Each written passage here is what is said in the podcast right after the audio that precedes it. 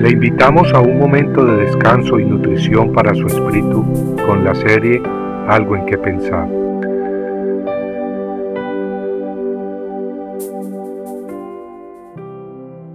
¿No consultará el pueblo a su Dios? ¿Consultará a los muertos por los vivos? Con esas preguntas los israelitas responderían a quienes les incitaran a contactar espíritus de muertos, tal como leemos en Isaías 8:19. Y es que esa práctica era prohibida por Dios.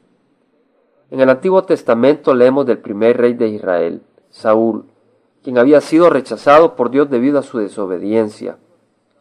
Las escrituras nos hablan de un día en que Saúl en su desesperación, al ver que Dios no le respondía, buscó el favor del espíritu de Samuel, quien ya había muerto.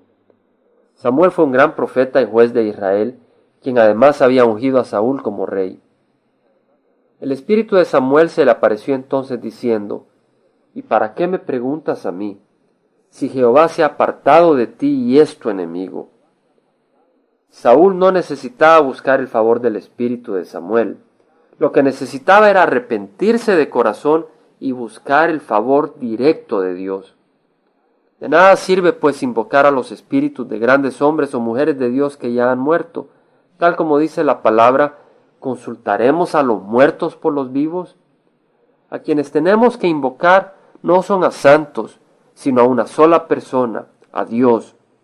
A Él podemos y debemos de buscar directamente a través de Cristo. Cuando Jesucristo le enseñó a orar a sus discípulos, les enseñó a decir Padre nuestro, es decir, a dirigirse directamente al Padre Celestial. En Juan 16, 23 leemos las palabras mismas del Hijo de Dios. De cierto, de cierto os digo, que todo cuanto pidiereis al Padre en mi nombre, os lo dará. En Filipenses 4:6 el apóstol Pablo escribe, Por nada estéis afanosos, sino sean conocidas vuestras peticiones delante de Dios en toda oración y ruego, con acción de gracias. Veamos pues que la palabra de Dios nos manda a traer nuestras peticiones delante de Dios, no delante de espíritus de apóstoles u otros grandes siervos o siervas de Dios. Tampoco debemos rezarle a los ángeles. Todavía recuerdo una oración muy poética que aprendí de niño, desgraciadamente llena de error espiritual. Y es que tal como leemos en Colosenses 2.18, no debemos rendirle culto a los ángeles. Claro que las escrituras hablan de que Dios envía ángeles para protegernos, pero Él es quien los envía y es a Dios a quien debemos presentarle nuestras peticiones, no a los ángeles. Es más, Pablo nos dice que las personas que promueven el culto a los ángeles han perdido conexión con la cabeza, quien es Cristo Jesús.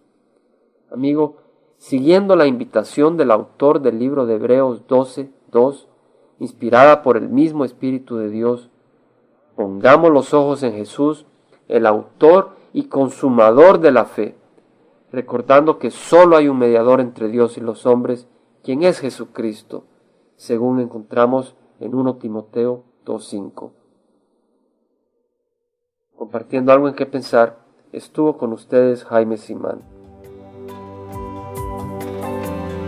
Si usted desea bajar esta meditación, lo puede hacer visitando la página web del Verbo para Latinoamérica en www.elvela.com. Y el Vela se deletrea E L B de verdad E L A, donde también encontrará otros materiales de edificación para su vida.